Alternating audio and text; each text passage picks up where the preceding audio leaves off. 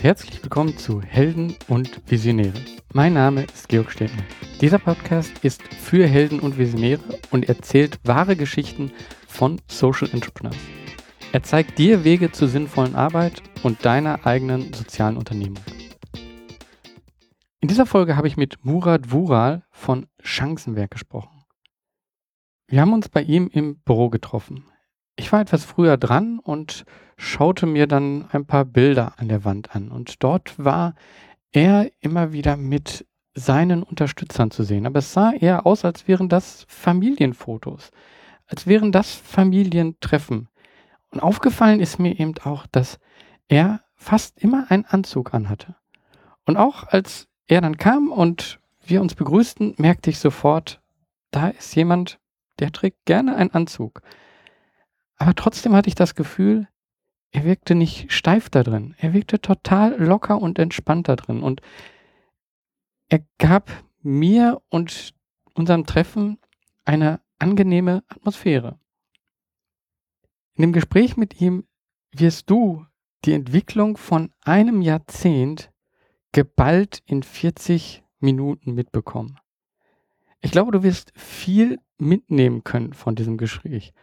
Chancenwerk hat sich zwischen 2004 und 2007, wo es noch komplett ehrenamtlich geführt war, von sechs Kooperationsschulen und 2005 Schülern zu einer Unternehmung jetzt 2016 mit 44 Kooperationsschulen und 2500 Schülern verändert.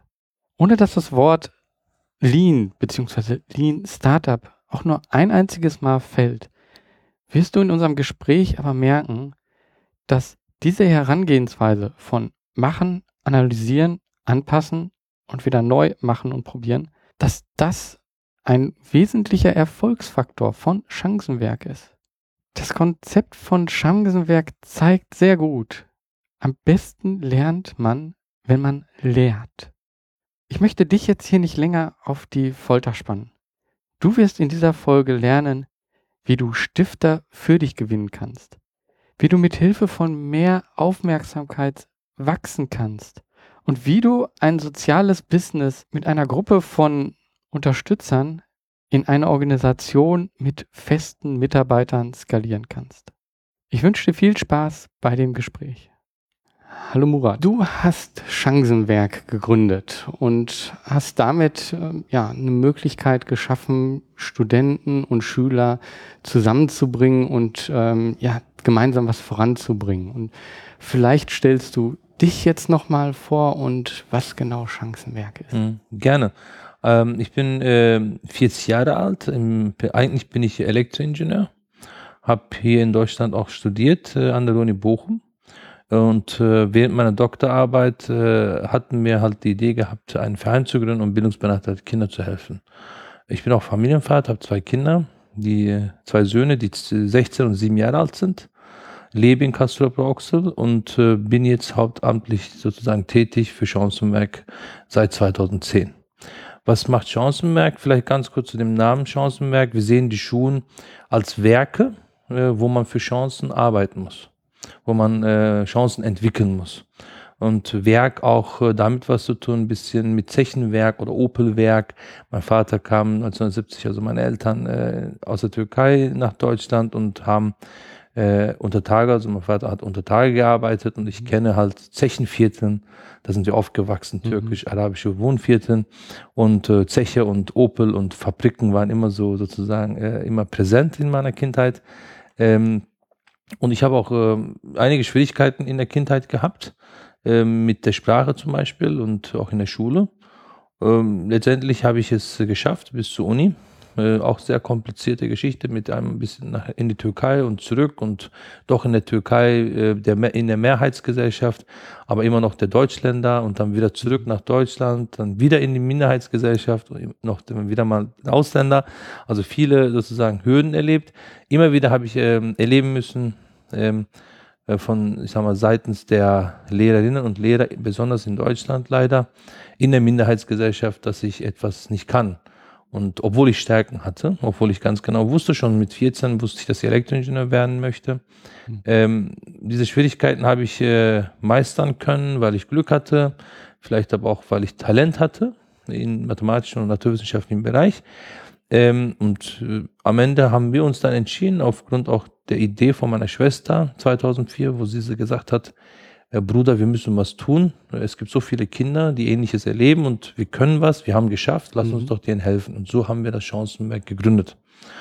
Ähm, und äh, im Prinzip arbeitet Chancenwerk in Kooperation mit Schulen im Nachmittagsbereich, äh, wo, wie du das gesagt hast, wo wir Studenten organisieren für die älteren Schüler. Und die älteren Schüler müssen als Gegenleistung mit den jüngeren Schülern arbeiten. Mhm. Äh, und arbeiten bedeutet äh, zum Beispiel Lernförderung, Hausaufgabenhilfe, Nachhilfe an der Schule. Äh, sozusagen auch die Kinder und die kleinen, sozusagen die kleinen Kinder begleiten. einfach Hilfe nehmen, Hilfe geben. Im Prinzip, wenn du Zeit hast für die anderen, habe ich Zeit für dich. Also so, so eine Lernkaskade haben wir entwickelt, äh, mhm. ziemlich intelligente äh, Methodik, äh, sage ich mal, weil mhm. man dadurch erstens nicht nur die Kosten spart, weil man ja die Tauschwährung äh, für die älteren Schüler, zum Beispiel Zehnklässler, äh, nicht mehr das Geld hat, sondern das mhm. Wissen und die Zeit. Mhm. Und äh, das ist ein, ein Vorteil des, der Methodik, äh, aber zumal auch, äh, dass ältere Schüler äh, lernen, ähm, im Teams zu arbeiten, die älteren Schüler, also die Zehnklässler zum Beispiel, äh, lernen, äh, für, für die anderen da zu sein, zu helfen, die lernen mit Fehlern umzugehen, zu scheitern, weil nicht alle, die es möchten, schaffen dann ein ganzes Jahr durchzumachen. Mhm. Ähm, also es ist mehr Verantwortung tragen, ähm, dann die Arbeit wertgeschätzt bekommen, anerkannt bekommen ähm, und realistische Vorbilder sein für die Jüngeren. Mhm. Also all das äh, fehlt in der Schule. Also unsere Schulen sind zu akademisiert, ähm, zu, zu fachlich und äh, so haben die Jugendlichen eine Möglichkeit, äh, ich sage mal, mit von Vorbildern, zum Beispiel die Studenten, was zu bekommen und als Gegenleistung, als Vorbild quasi dann für den Jüngeren weiterzugeben. Und das ist so, eine, so ein ähm, äh, System, was, wo die Jüngeren, die Hilfe bekommen haben, mhm. nachher Zeit äh, auch in so eine Rolle kommen, mhm. nach drei, vier Jahren als Fünftklässler angefangen und als Neunklässler quasi dürfen sie auch äh, Hilfe von Studenten bekommen und Hilfe geben. Mhm. Und viele Kinder warten auch darauf, dass die dann da dran kommen. Also es ist so, so ein ähm, System, was in der Schule installiert, in der Schule installiert wird, auch was die Schulkultur äh, gewisserweise äh, verändern kann und beeinflussen mhm. kann in positive Richtung, weil wir nicht nur in der Betreuung wo nicht nur in der Betreuung, äh, weil die Kinder und Jugendliche nicht in der Betreuung zusammenarbeiten, sondern auch einfach in, in, in der Freizeit, sagen wir mal Pause auf dem Schulhof, kennt man sich auch. Also mhm. es ist ähm, ähm, grob betrachtet, ist Chancenwerk sozusagen schon recht revolutionär, äh, um in die Schule ergänzend zu den Lehrern ähm, im sozialen Bereich, also im, im sozialen Kompetenzen sozusagen nach vorne zu bringen, indem man aber auch fachlich oder beruflich oder persönlich die Kinder und Jugendliche unterstützt. Ist das von, ist dieses Konzept von Anfang an so gewesen? Äh, nein, äh, es war, es, es gab so eine Phase, das war zwischen 2004 und 2007, äh, wo wir komplett ehrenamtlich gearbeitet haben. Ähm, da hatten wir auch, in dieser Zeit hatten wir auch schon sechs Kooperationsschulen und über 250 Schüler. Äh, nur zum Vergleich, heute haben wir 2500 Schüler und 44 Kooperationsschulen, hm. Tendenz steigend. Ähm, damals haben wir ein bisschen experimentiert. Experimentiert heißt, ähm, was brauchen die Kinder? Ähm, wofür sind die Schulen bereit? Wie viele Räume können die uns geben? Äh, welche Nachfrage gibt es? Äh, wie viel Zeit haben Studenten? Ähm, wie sieht es so ein, wie sieht so ein Stud ehrenamtlicher Student aus, wenn er äh, länger dabei ist? Mhm. Ähm, kann er aushalten oder ist er nur punktuell für ein paar Monate dabei oder muss mhm. man Honorarkräfte einsetzen? Ähm, welche Konstellation ist die beste Konstellation äh, und so weiter und so fort. All das haben wir einfach mal so gemacht, pragmatisch äh, an die Sache rangegangen, mhm. ohne zu wissen, die Theorien dahinter, aber schon ähm, bewusst, pädagogisch, didaktisch richtig und, äh, und nicht irgendwie irgendwelche Leute da auf die äh, Schüler äh, losgeschickt, äh, sondern schon ausgewählt. Aber irgendwann kommt man so an so eine Grenze, äh, wo man sich fragt, wie kann das alles äh, noch größer werden? Mhm. Weil wenn etwas gut ist, dann haben, also wenn wir ein, ein, gutes ich sag mal jetzt an dieser Stelle, Produkt entwickelt haben, mhm.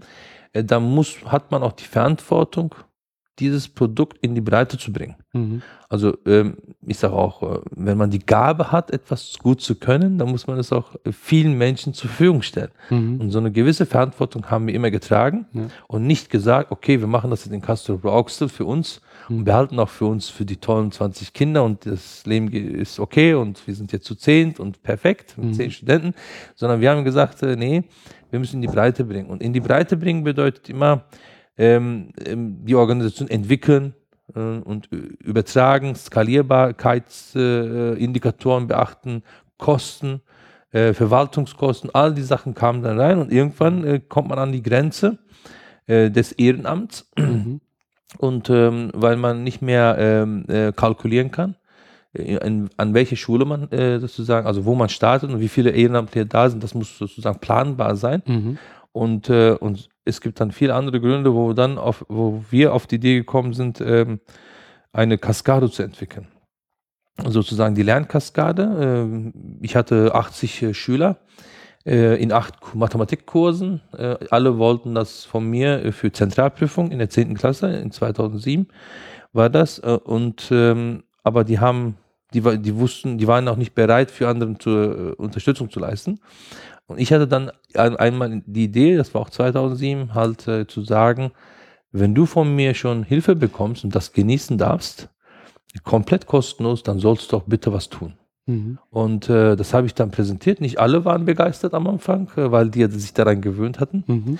Ähm, und ähm, 2007 haben die dann, haben ich dann äh, Schritt für Schritt angefangen, äh, das zu pilotieren an einer Schule und an der ersten Schule in Kastrop in Bochum und, äh, und dadurch haben wir geschafft, dass durch die Lernkaskade günstiger mehr Schüler erreicht werden, mhm. äh, wo die älteren Schüler auch bewusst äh, und freiwillig in das Projekt reinkommen und sagen, okay, ich habe es verstanden, ich bekomme ausgezeichnete Mathematik-Intensivkurs, aber dafür muss ich äh, für Schüler was tun und ich werde auch dafür vorbereitet. Also das, mhm. ist, das dauert dann so eine Haltungsänderung in den Schulen. Nicht alle müssen mitmachen. Wir brauchen an einer Schule ähm, ähm, so 18 ältere Schüler mhm. in einer Schule mit 1000 Schülern und Schülerinnen ähm, und ähm, die können 36 jüngere Schüler betreuen.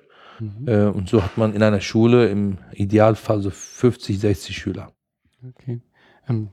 Das, das ist ja jetzt, wir waren jetzt so von 2004 bis 2007. Also äh, diese Idee gibt es ja wirklich schon ganz lange. Ich würde noch mal gerne zu dieser ganz Anfangszeit mhm. zurückgehen. Also da war irgendwann die Idee da und äh, man hat das vielleicht anderen prä präsentiert, so was man vorhat.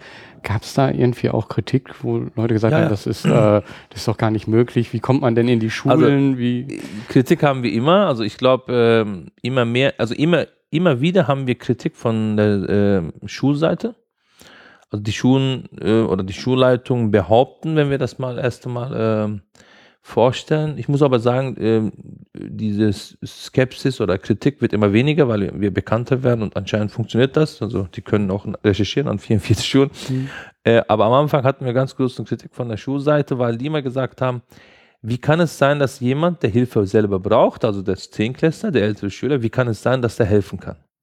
Das ist so eine typische Standardfrage. Ähm, wenn jemand Hilfe braucht, kann ja nicht helfen. Und meine Antwort lautet immer, äh, wenn jemand Hilfe in einer Sache braucht, kann er aber in einer anderen Sache helfen. Also jeder hat sozusagen Stärken und wir sollen aufhören, immer defizitorientiert zu denken oder immer auf die Schwächen der Schüler zu gucken, sondern auch mal die Möglichkeit äh, zu geben, ähm, welche Fähigkeiten sie doch haben, welche mhm. Potenziale man entfalten kann.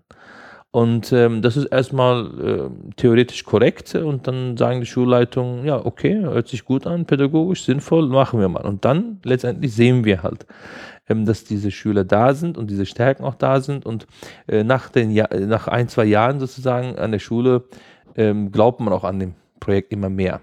Also das ist äh, sozusagen so eine Kritik, so eine Allgemeinkritik. Äh, Kritik hatte ich auch am Anfang von meinem, äh, ich sag mal, ehrenamtlichen Mitglieder, Vereinsmitglieder, ganz am Anfang, ich weiß noch, die erste Veranstaltung, also wir haben jetzt heute hauptamtliche Mitarbeiter, die damals ehrenamtlich waren, die werde ich immer noch. äh, dass es ziemlich äh, komisch kam am Anfang, äh, das Modell, was ich vorgestellt habe. Und das hatte ich auch wirklich in einer Veranstaltung in Hannover aus Langweile auf dem Papier äh, gezeichnet. Also der Student hilft den sechs Älteren und sechs Ältere helfen zwölf Jüngere. Und das habe ich dann genau so, wie ich so halt bin, transparent offen meinen Mitglieder bei Mitgliederversammlung vorgestellt. Und es, ich muss sagen, da waren nicht immer alle begeistert. Ja, die haben auch gesagt, so wie soll das gehen? Also wir haben schon sehr, selber Schwierigkeiten mit kleinen Kindern zu arbeiten. Wie soll ein Schüler, der Probleme hat, auch äh, mit kleinen Kindern arbeiten? Ähm, allerdings braucht halt meiner Meinung nach ähm, äh, eine neue Sache immer halt äh, Visionäre und Pioniere, die an etwas glauben und daran arbeiten und ziehen und so ein Zug fährt quasi und andere äh, die ein bisschen oder mehr oder weniger daran glauben und auch anpacken. Wir haben auch einige Verluste gehabt. Wir haben auch ähm, einige Ehrenamtliche, die dann gesagt haben, äh, auch nicht nur deswegen, sondern überhaupt, das wird alles zu kompliziert und, und ich habe jetzt keine Zeit mehr, aber andere fanden die Idee gut, deswegen kamen die auf uns zu. Hunderte von Ehrenamtlichen haben auch mitgestaltet. Ähm, also es mhm. ist immer wieder, also ich könnte aus, also alleine so eine Kritik kam schon von meinem Vater am Anfang. Ähm, äh, also als wir überhaupt gestartet haben mit ähm, ähm, ähm, Kindern mit Migrationshintergrund, das war ja damals so, wir haben das so definiert, komm, äh, wir helfen jetzt Kindern mit Migrationshintergrund, besonders auch türkischen Kindern. Das war ein Jahr und nach dem ersten Jahr haben wir festgestellt, das ist gar kein türkisches oder Migrantenproblem, das ist eher äh, ein Bildungsproblem. Und, äh, und deswegen haben wir seit 2005 allen Kindern das Ganze geöffnet. Aber am Anfang meinte mein Vater, äh, Sohn, äh, warum machst du dir so viel Stress? Es wird nicht einfach sein ähm, Eltern zu überzeugen. Äh, die werden das wahrscheinlich nicht verstehen. Also ähm, auch von meiner Familie, äh, meine Frau, äh, äh, haben auch nie verstanden. Meine Frau hat immer gesagt, was willst du jetzt noch? Du bist doch Ingenieur, du schreibst Doktorarbeit und jetzt machst du das noch. Also wo willst du eigentlich hin? Also Skepsis und Kritik äh, würde ich fast behaupten äh, von allen Seiten. Ähm, ich kann mich an eine Anekdote erinnern, vielleicht ganz kurz, ähm, an der Schule, wo wir es vorgestellt haben, hat man uns vorgeworfen, mit, äh, ich sag mal, komischen Fragen, ob wir irgendwie zu irgendeiner Sekte gehören hm. ähm, äh, oder ob wir äh, vernünftig aufpassen, wen wir einstellen oder wer da äh, die Kinder betreut. Also damit mussten wir leben. Also da, da, muss man durch. Also wenn man dazu empfindlich ist, trotzdem dran geblieben. Muss man dranbleiben. Also da würde ich auch jedem empfehlen. Äh, also wenn jemand wirklich da schon empfindlich ist, dann soll äh, er oder sie gar nicht anfangen. Also man muss, mhm. man muss, wenn man etwas startet, dann muss man damit rechnen, dass äh, alle eigentlich im Prinzip, fast alle äh, da draußen äh, dagegen sind erstmal. Mhm. Weil Menschen sind träge und die werden sich nicht sofort äh, ersetzen lassen, die Ideen. Und daher, äh, wenn man Ideen hat, wenn man Vision hat, muss man stark genug sein, äh, optimistisch anpacken. Also alles schafft man. Also da will ich gar nicht so pessimistisch wirken jetzt, aber man muss halt mit der Haltung an die Sache ran. Ähm, es gibt immer Probleme. Also ich sage immer, ich stehe jeden Morgen auf und habe jeden Morgen 228 Probleme, äh, mal mehr, mal weniger und am Abend äh, habe ich für 15 davon gelöst, aber 17 dazu sind gekommen oder manchmal 13 dazu gekommen. Also man muss also problembewusst sein. Also mhm. es ist Problemlösungsansatz ist ganz äh, wichtig ähm, und keine Angst haben, halt Probleme äh, zu bekommen, Probleme anzugehen und so eine Kritik könnte auch ein, als Problem betrachtet werden, äh, die man auch lösen muss. Also und Kritik ist nicht ohne, also Kritik kommt immer. Äh, aus unterschiedlichen Gründen und ja. da muss man halt einfach äh, auch aus Vorurteilen, da muss man das akzeptieren. Ja. Du hattest ähm, gesagt im Endeffekt, ihr habt ja ehrenamtlich angefangen und ja, jetzt habt ihr aber sehr viele hauptamtliche Kräfte. Also wie ist da so dieser Weg dahin gewesen? Das ist wahrscheinlich ja. auch nicht ohne Reibungsverlust. Nein, nein. Ähm, also wir hätten, ich hätte nicht gedacht, dass es so läuft, wie es gerade gelaufen ist, so die letzten zwölf Jahre. Ähm, ich habe immer die Vorstellung gehabt, äh, man kann das, was wir machen, komplett ehrenamtlich machen.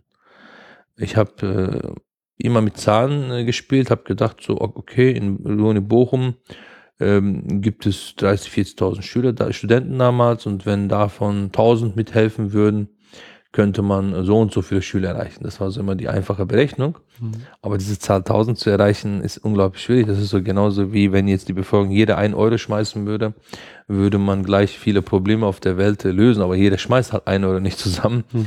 Ähm, äh, damit kann man echt äh, einfach spielen, aber es ist nicht äh, realistisch.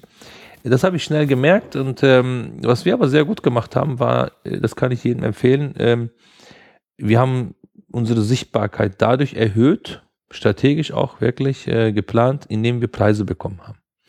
Also es ist so ein Nebel, alle tun was, es gibt tolle Vereine, aber niemand sieht das. Es ist so ein Nebel und da muss man aus dem, aus dem Nebel quasi rauskommen. Mhm.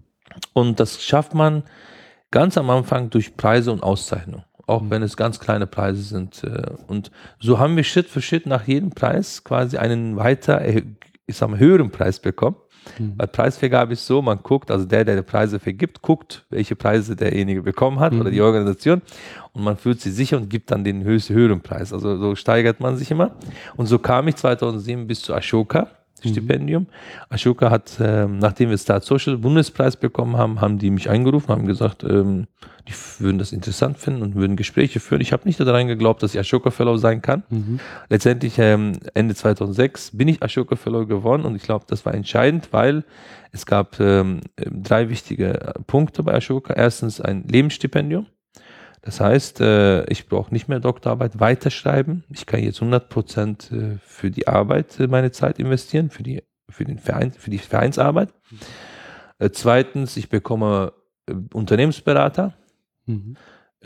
die auf meiner Seite stehen und mir pro bono Unterstützung leisten. Und drittens auch Anwälte, äh, die, äh, sei es jetzt Satzung, sei es in anderen Sachen helfen, auch Medientraining und so weiter, mhm.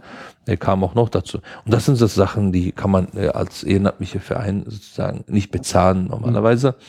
Ähm, und um das zu bekommen, muss man die Preise haben. Um Preise zu bekommen, muss man Schritt für Schritt geduldig arbeiten. Also so eine, so eine Erfolgskurve. Mhm. Und in dem Moment, als Ashoka dazu kam, hatte ich natürlich 2007 bis 2010, mein Drei-Jahres-Stipendium, da hatte ich natürlich äh, die Zeit und die Energie, ähm, rauszugehen mit dieser Idee, auch an der, an der, an der, an der Idee, an dem Produkt zu arbeiten, zu optimieren, zu testen, zu mhm. pilotieren, mhm. hatte ich Zeit ja. gehabt, auch in die Breite zu bringen, vermarkten. Also in mhm. verschiedenen Veranstaltungen war ich, ich weiß noch, äh, wo ich äh, unbekannt sozusagen, wo Chancenwerk gar nicht bekannt war, in verschiedenen Veranstaltungen, aber heute wissen wir, dass Chancenwerk einer der vielleicht der äh, äh, oder die erfolgreichste Organisation ist im Bereich gemeinnützige Nachhilfe, äh, der systematisch und skalierbar so in die Breite bringt. Mhm. Ähm, und äh, ja, das, das war so bis 2010 und ab 2010 haben wir die ersten Mitarbeiter eingestellt. Mhm. Ich war ja bis 2010 der Einzige, der Stipendium bekommen hat. 2010 hatten wir einen Mitarbeiter eingestellt äh, durch die durch Stiftungsgelder. Und mhm. für Stiftung musste ich zwischen 2007 und 2010 in den drei Jahren ähm, Businesspläne, Geschäftspläne äh, aufsetzen hm. und äh, nach Stiftungen suchen. Und ich habe Stiftungen gefunden, äh, die uns dann ab 2010 das erste Mal unterstützt haben. Und die haben dann ersten Mitarbeiter und so ging das weiter. Heute haben wir mhm. 50 Stiftungen Unternehmen, mhm. die äh, unsere, äh, unsere Arbeit unterstützen. Und somit haben wir heute äh, in 2016 27 feste Mitarbeiter mhm. und 250 freie Mitarbeiter bundesweit mhm. in äh, 23 Städten und in neun Büros, in sechs Bundesländern. Ja.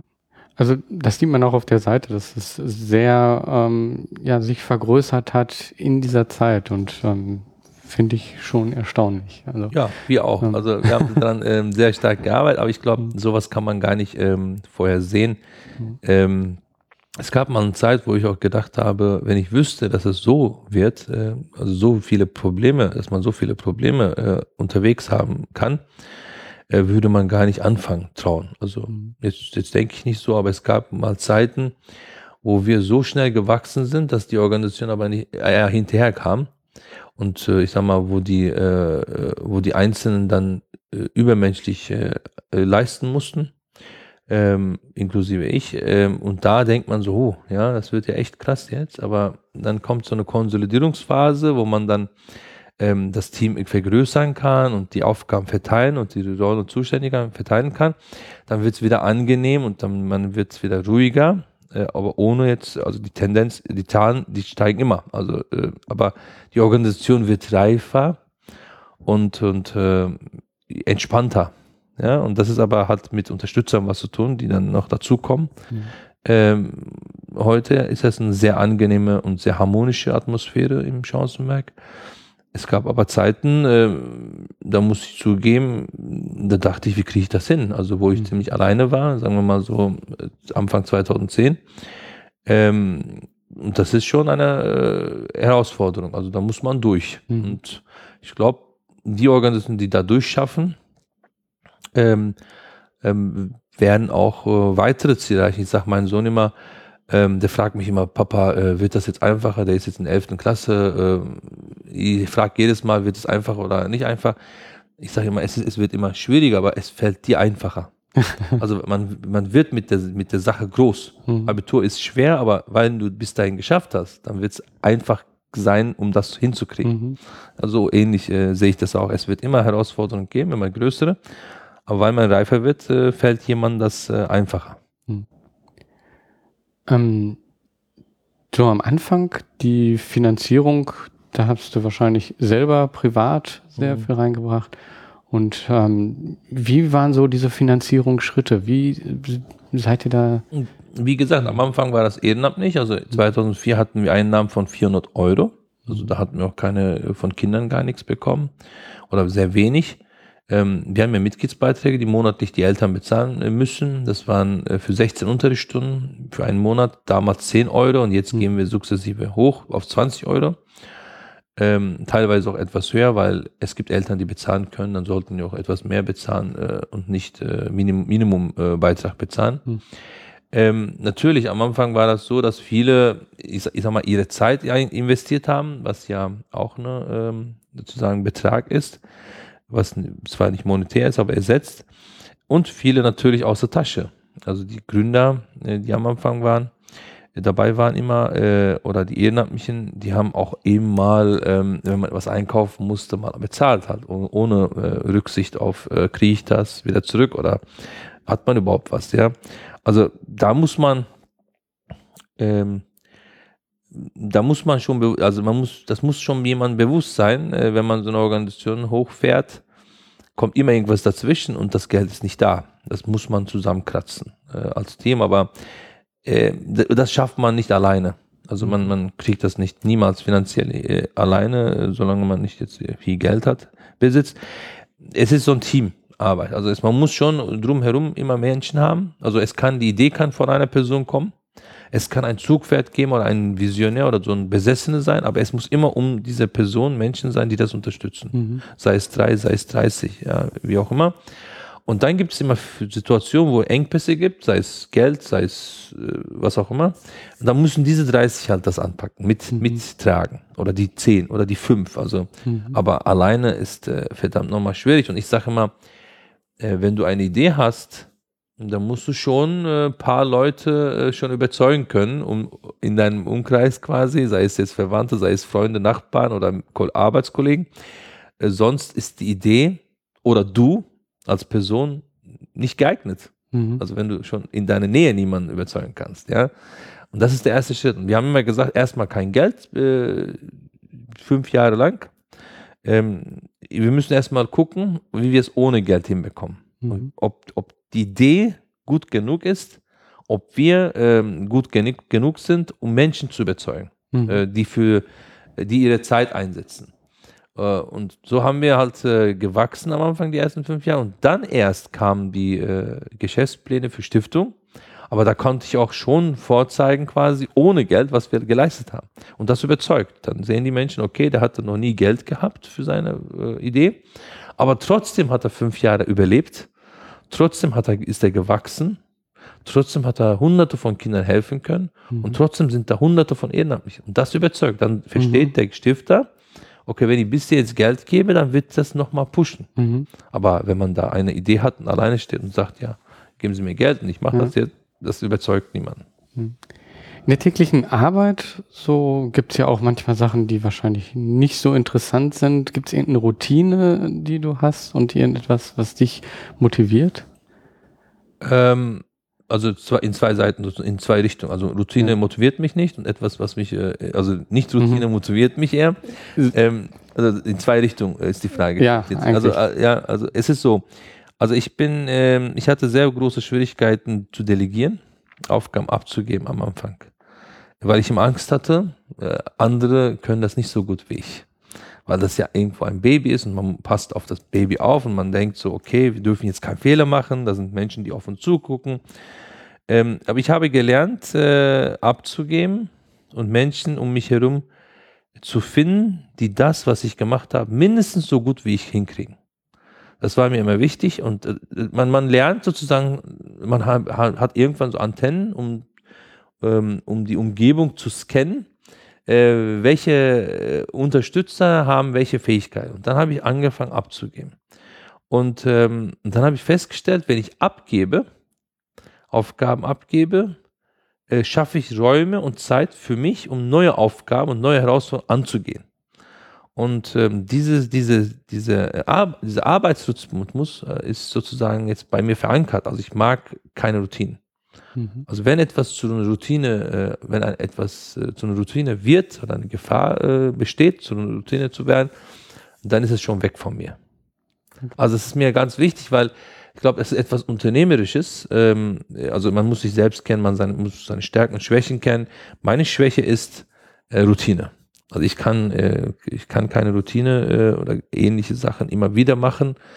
Äh, aber dafür habe ich Stärken äh, im neuen Bereich, in neuen Sachen zu denken, hineinzudenken, Ideen zu entwickeln, kreieren ähm, oder Menschen zu unterstützen, äh, die ähm, äh, Routinearbeit gerne machen mhm. oder das ist bei, bei manchen ist es, ja. die möchten das so.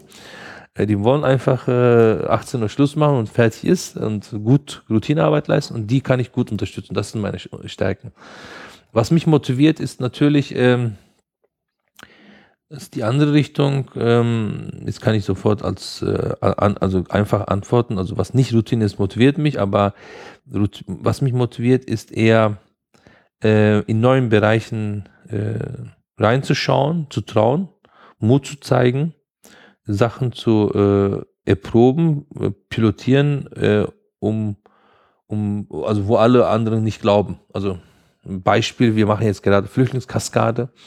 Äh, da gehen wir zu, zu, zu den äh, Menschen, die äh, zum Beispiel den Syrern, äh, der eigentlich selber Hilfe braucht, aber wir trauen den 16-jährigen Syrer zu, dass er vielleicht den Sechslästern äh, den Mehmet oder Peter helfen kann in Mathe, mhm. obwohl er nicht so gut Deutsch kann. Also mhm. das ist so ein Bereich, da sagen alle so, oh mein Gott, die sind ja traumatisiert und der kann ja kein Deutsch, wie soll er dann helfen und so weiter. Und das ist genau der Bereich, wo ich sage, äh, gibt der Sache mal eine Chance, ja. Mhm. Lass uns doch mal ausprobieren. Äh, vielleicht haben wir ja, wir brauchen ja nicht alle Syrer, alle Iraner, die alles können, sondern vielleicht gibt es äh, Dutzend Menschen, die jetzt an einer Schule mal anpacken von mhm. 100. Ja?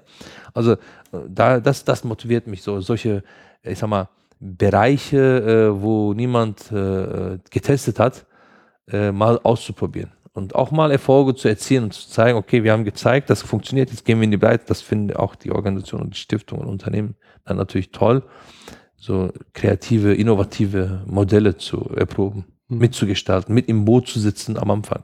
Ja. Also ich mag es zu begeistern. Also mich motiviert äh, Kinder und Jugendliche zu begeistern für eine Sache. Mich motiviert, äh, Unterstützer zu begeistern, damit diese für die Sache investieren und Geld geben.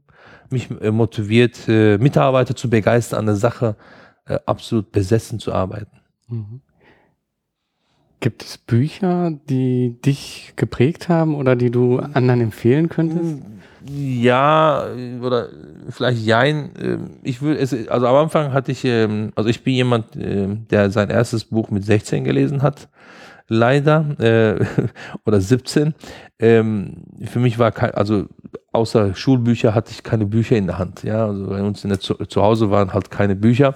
Meine Eltern haben äh, Grundschule besucht und äh, waren sehr gut beschäftigt äh, mit der Arbeit, äh, die man hinkriegt. Also ich, ich kenne diese Buchkultur nicht und ziemlich äh, schwierig fiel mir auch damals irgendwelche Bücher zu lesen, auch äh, schon während Studium, außer Fachbücher, die ich lesen muss, um halt gute Noten zu bekommen.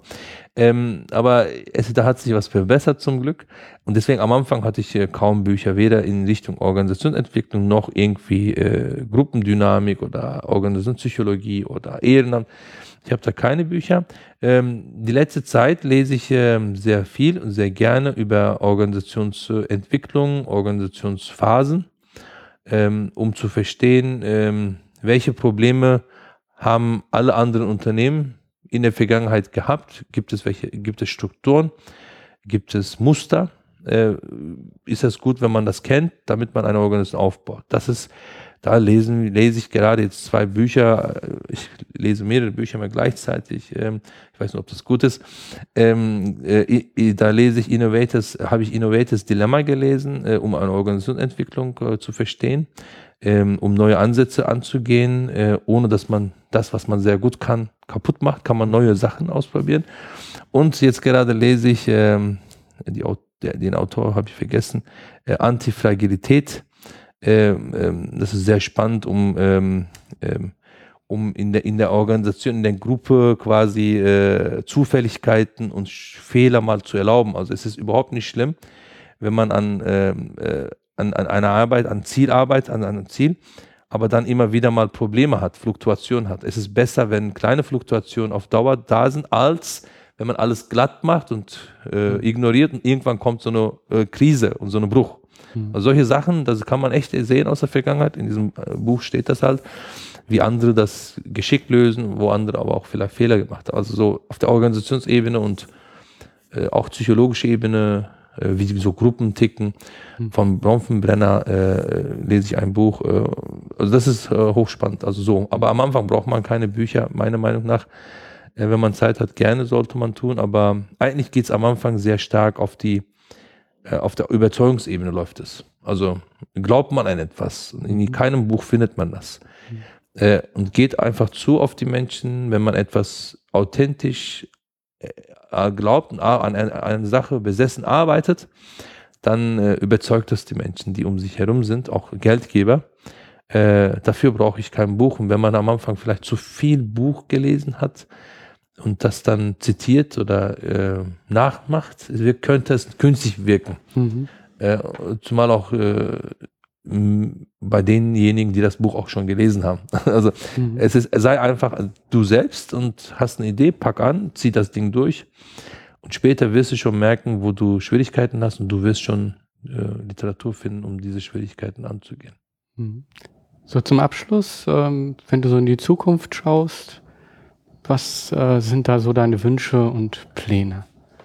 Ähm, ich habe viele Wünsche, ich habe auch viele Pläne, aber die realistischen ähm, Pläne sind es, ähm, die Organisation haben wir ziemlich weit gebracht und wir haben jetzt aber ähm, die nächsten zwei Jahre das Ziel gemeinsam mit dem Team gesetzt, ähm, eine Verdopplung äh, zu erreichen. Also das heißt nicht mehr 2500 Schüler, sondern eher äh, 5000 Schüler zu erreichen mit demselben Konzept. Mhm. Also wir glauben, dass wir in der Lage sind, äh, ohne große Veränderung im oder in der Organisation äh, viele, viel mehr Schüler erreichen zu können. Und das ziehen wir jetzt durch. Ähm, es ist ambitioniert, aber werden wir sehen, Ende 2017, was wir erreicht haben. Wenn wir das einmal geschafft haben zu verdoppeln, dann lernt sozusagen, also bewusst und strategisch zu verdoppeln, wir haben ja andauernd verdoppelt, bis wir 2500 bekommen haben, aber wenn man bewusst als Ziel setzt und dann verdoppelt, dann lernt die Organisation zu verdoppeln, zu mhm. skalieren. Und wenn wir das gelernt haben, dann ist das nächste Ziel quasi Mission 10.000, also nach Mission 5.000 Schüler, sondern Mission 10.000, müssen wir in den nächsten fünf Jahren 10.000 Schüler erreichen. Ähm, das ist das Ziel. Das bedarf aber mehr ähm, Organisations, äh, ich sag mal, Entwicklung. Da brauchen andere Strukturen müssen rein.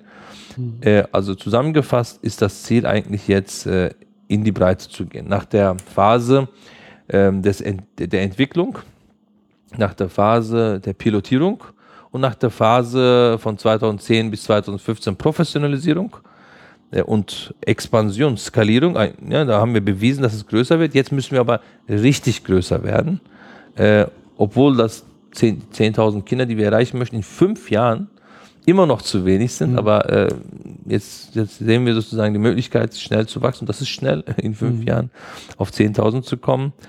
Ähm, gleichzeitig gibt es aber so Bereiche, wo wir sagen, okay, es, es die, das Leben besteht nicht aus äh, nur Mathe oder Deutsch oder Englisch oder äh, schulischen Sachen, sondern wir müssen auch Richtung Persönlichkeit, Richtung Berufsorientierung, Richtung vielleicht Elternarbeit, Kultur, Sport auch angehen. Also das sind mhm. die anderen Säulen. umso einfacher ist es jetzt, weil wir ja die Strukturen aufgebaut haben, weil wir die Eltern haben, 5000, weil wir die Schüler haben, 2500, weil wir die Schulen haben, 44 äh, Schulen, ähm, andere äh, Ideen auch in die Breite zu bringen. Man muss nur aufpassen, mhm. man kann nicht gleichzeitig in allen Richtungen skalieren, also so inhaltlich als auch äh, mhm. ähm, in die Breite standortmäßig wir testen da halt einige neue Sachen. Berufsorientierung ist äh, gerade sehr heiß. Äh, seit drei Jahren haben wir entwickelt und in, gehen auch in die Breite gerade. Also spannende Zeit. Mhm. Äh, und, aber ich weiß, dass man sozusagen, dass meine Lebenszeit nicht reichen wird, ähm, um das Problem, sagen wir mal, Integration oder das Problem Bildung ähm, komplett zu lösen. Mein Ziel ist einfach, äh, die Ansätze zu finden, die, ich sag mal, Impulse zu geben, das Team zu entwickeln, auch als Organisation vorbildlich zu sein für die anderen, damit die anderen irgendwann das dann nehmen und dann äh, weiterhin äh, daran arbeiten. Und es dauert, es ist eine Generationsaufgabe, es ist nicht, dass man löst solche Aufgaben ähm, nicht über ein paar Jahre oder zehn Jahre, sondern wir sehen ja nach zwölf Jahren ist man immer noch nicht da, mhm. wo man sein sollte und das braucht noch ganz viel Zeit. Wenn man jetzt als Schüler, Eltern, Student oder ähm, ja, Interessierter, also vielleicht auch Unterstützer euch helfen äh, will, wie kommt man auf euch zu? Wo geht man am besten hin? Wo informiert man sich? Also am einfachsten ist natürlich über die Internetseite ähm, www.chancenberg.org. Mhm. Ähm, da haben wir Kontaktdaten und über Kontakt-E-Mail, also kontakt.chancenberg.org kann man direkt die Zentrale erreichen. Ähm, man kann auch natürlich, alle unsere Unterstützer sind auf der Internetseite äh, dargestellt äh, mit Logo und äh, Namen. Man kann natürlich auch, wenn man sicher gehen möchte, erst über diese Unterstützer gehen. Also man kann ja mal als Referenz nehmen. Alle Schulen sind bekannt. Also man kann mal die Schulleitung anrufen und fragen. Man kann ähm, äh, die Schulen besuchen, wo wir arbeiten. Man kann die Geldgeber mal anrufen und nachfragen, äh, was die von uns halten. Und dann kann man auch uns ansprechen. Also die Reihenfolge muss jeder für sich selbst entscheiden. Ähm, also wenn jemand für Bildung was Gutes tun möchte, dann ist es, glaube ich, die Chance für eine verdammt gute Adresse. Mhm. Super. Ich bedanke mich für dieses super Danke Gespräch. Dir. Sehr guter Inhalt. Ich glaube, da können viele etwas von mitnehmen äh, und wie es im Endeffekt vorangehen kann, von kleinen Schritten im Endeffekt mhm. zu so etwas Großem wie Chancenwerk. Dankeschön. Ich danke dir. Das waren wieder viele Tipps und Denkanstöße in dem Gespräch. Ich möchte mich von hier aus nochmal bei Murat Wural bedanken für dieses tolle Gespräch. Murat hat so viele wichtige Punkte für eine soziale Unternehmung genannt, dass ich einige hier nochmal wiederholen möchte. Seine Aussage, wenn man ein Produkt entwickelt hat, hat man auch die Verantwortung, das Produkt in die Breite zu bringen. Möchte ich für euch alle hier noch einmal unterstreichen und euch ans Herz legen. Seine Sicht und die Sicht von Chancenwerk auf Schüler sollte meiner Meinung nach Common Sense sein. Er sagt, jeder hat Stärken.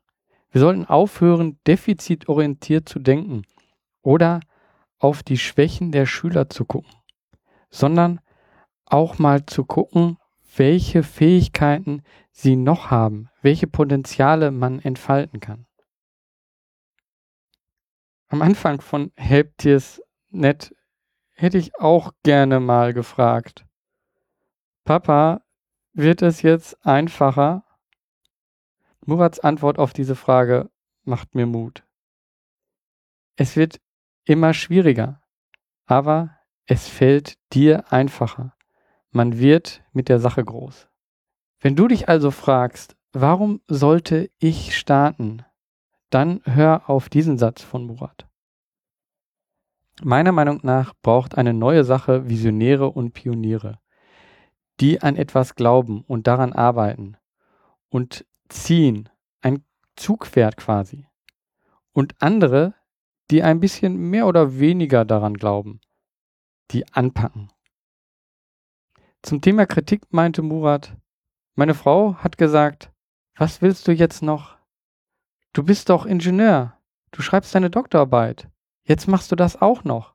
Wo willst du eigentlich hin? Wenn es bei mir manchmal nicht klappt, frage ich mich diese Frage auch selber. Doch dann denke ich daran, wo ich hin will, wofür ich das alles mache. Der folgende Satz hat mich persönlich aufgebaut, weil ich das Gefühl habe, dass ich mit helptiers.net in einer ähnlichen Situation stecke. Murat sagte, wenn man etwas startet, dann muss man damit rechnen, dass alle, eigentlich fast alle da draußen dagegen sind. Denn Menschen sind träge. Daher, wenn man Visionen hat, muss man stark genug sein, optimistisch anpacken. Ich selber nehme von diesem Gespräch außerdem die folgenden Worte mit. Es ist eine Teamarbeit. Man muss drumherum immer Menschen haben. Die Idee kann von einer Person kommen. Es kann ein Zugpferd, ein Visionär, ein Besessener sein. Aber es muss immer um diese Person Menschen sein, die es unterstützen. Neben diesen hilfreichen Sätzen möchte ich aber noch drei weitere Punkte aus unserem Gespräch ziehen. Erstens, wie man Stifter überzeugt. Zweitens, wieso man eine Vision benötigt. Und drittens, warum man als Sozialunternehmer unternehmerisch denken und handeln sollte. Zum Ersten, um Stifter zu gewinnen, muss man längere Zeit ohne Geld die Unternehmung vorangebracht haben. Man muss ein Team sein, das an der Verwirklichung glaubt. Damit überzeugt man Stifter. Der zweite Punkt, man benötigt eine Vision. Mit einer Vision kann sich eine Organisation entwickeln, weil die Vision ist eine Art Fixstern, an den sich alle ausrichten.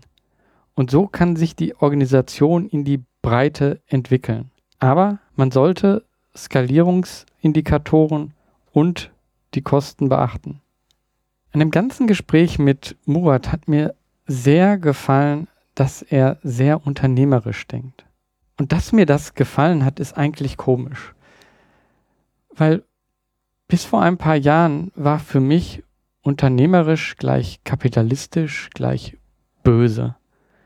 Bei mir hat da aber ein Änderungsprozess eingesetzt. Denn ich habe gemerkt, dass man, wenn man unternehmerisch denkt, viel mehr erreichen kann.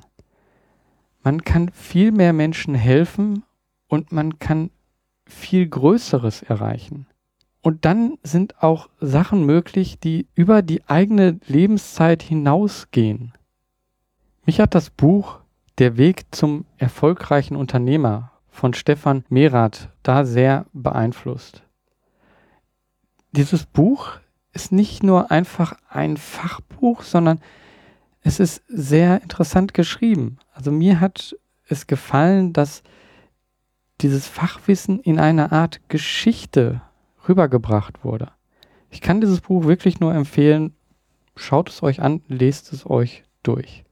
Und ich hoffe, du nimmst von dieser Folge auch viel mit. Du findest in den Show Notes den Link zu dem Buch, das ich dir empfehle und zu den Büchern, die Murat empfiehlt. Ich wünsche dir viel Erfolg bei dem, was du machst. Mach was, beweg was.